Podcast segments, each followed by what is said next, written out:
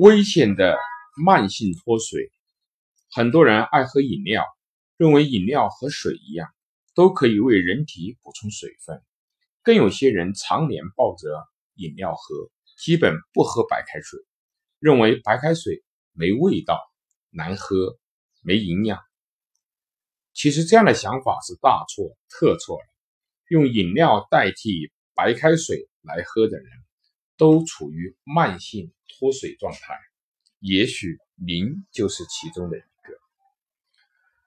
如果您下班的时候经常感觉到头疼，那就证明您很可能正处于脱水的状态，因为大脑的百分之八十都是由水组成的。轻度的脱水会导致头疼、疲倦、头晕和恶心；更严重些的脱水会导致体温的上升。身体的协调和肌肉力量都会受影响，而且还会增加抽筋和中暑的可能性。判断身体是否脱水的最简单的方法就是看尿液的颜色。如果尿液的颜色比较浅，就说明饮水量充足；如果颜色较深发黄，就是身体缺水的信号。根据重量计算。人体内水分约占百分之六十，正常人通过饮用水分补充体液，通过出汗、流泪、排尿丢失体液，以保持体液的平衡。当体液水平正常的时候，人体内血流速度就稳定，并且有足够的多余水分形成眼泪、唾液、尿液和粪便。当体液不足，也就是出脱水的时候，患者会出现枯食无泪、口腔干燥、沙子样的舌面、尿色深黄，而且一天总尿量也会减少，严重者出现心跳加速、血压变化、休克，甚至死亡。走在沙漠里的人，如果长期没有水喝，就会渐渐脱水而死，就像植物。会因为没有水而枯萎一样。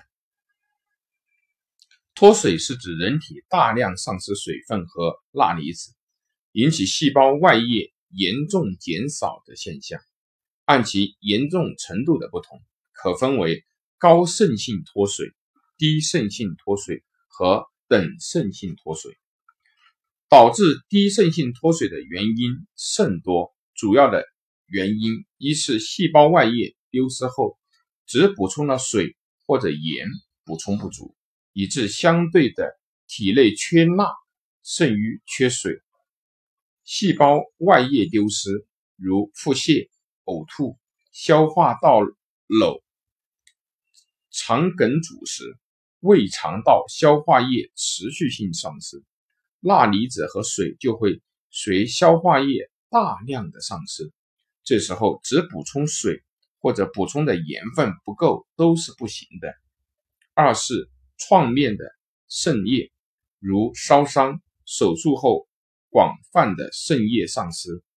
三是长期使用的利尿剂，抑制肾小管再吸收钠，使得肾脏排出水和钠过多。由于细胞外液的渗透压降低，抗利尿激素的分泌减少，故。患者的尿量增加，也无口渴的现象，容易造成没有脱水的假象。这种情况可以采用向患者输入生理盐水的方法进行治疗。如果失盐过多或者继续失盐，水从尿中继续排出体外，细胞外液渗透压下降，水由于细胞外转移至细胞内。则血容量及组织间液匀明显减少，出现低血容量性休克。这种因大量失钠而导致的休克，又称为低钠性休克。此时肾血流量及滤过率降低，尿液减少或者是无尿，应当及时的补充水分和盐分。高渗性脱水又称为缺水性脱水。即失水多于失盐，这种情况大多数是由于高温、大量出汗或者发高热等导致大量失水，未能及时的补充而造成的。由于细胞外液的渗透压升高，抗利尿激素的分泌增加，故患者有明显的口渴、尿少等症状。较轻的高渗性脱水患者，如能够及时的饮水，可以得到缓解。情况严重的时候，可采用向患者静脉滴注百分之五的葡萄糖液的方式进行治疗。等渗性脱水又称为混合性脱水，即失水和失盐的程度差不多。这一类脱水是临床上最常见的，例如呕吐。腹泻引起的脱水多半属于这一类，这种情况可以采用向患者输入生理盐水和百分之五的葡萄糖溶液的方式进行治疗。给脱水患者补液的时候，应该特别注意，根据以上三种不同的脱水情况，患者的脱水程度及有无酸中毒等，给予不同的液体。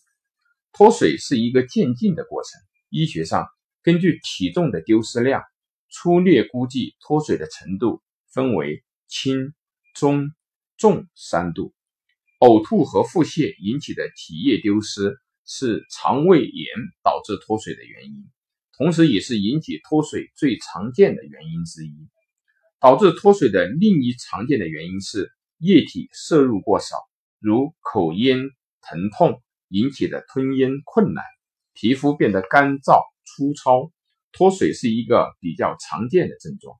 只要了解可能引起脱水的原因，就可以尽早的采取适当的方法进行预防。上面已经提到，引起脱水的主要原因是急性肠胃炎和水摄入量的不足。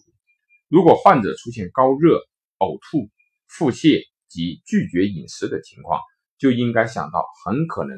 发展成为脱水，及时少量多次的补充口服液体，就可以预防脱水的发生。对轻度脱水来说，可采用口服补充液体的方式。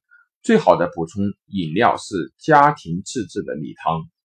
米汤的制作方法：先煮沸一升的开水，然后倒入一碗米，再煮沸五到十分钟，直至水变成。稀糊状，将煮好的米汤倒入容器内，加入一汤匙的盐和糖，待稀糊状液体变质、变凉至室温的时候，米汤就制作好了。这样的米汤既补充了人体失去的水分、盐分、糖分，也起到了填充胃，不至于有强烈饥饿感的作用。当然，也可以到药店购买口服补充液，还可以饮用超市出售的含电解质和糖分的饮料。补充液体的关键是均匀、慢速，否则在细胞很渴的状况下，突然增加大量的水分，细胞也会难以承受负荷。特别是婴儿患者，有时为了调整饮用液体的速度，可将液体。倾到毛巾内，再让婴儿吸吮毛巾。大于一岁的幼儿还可以采用吸吮冰棒的方式。如果已经发展到中度或者是重度的脱水，或是引起脱水的因素持续存在，就应该及时到医院接受医生的指导，必要时候接受静脉输液。静脉输液是将一定浓度的葡萄糖、氯化。氯化钠、氯化钾等按比例混合，根据脱水的程度调整补充速度和补充量。静脉输液纠正脱水仍然是遵循均匀慢速的原则。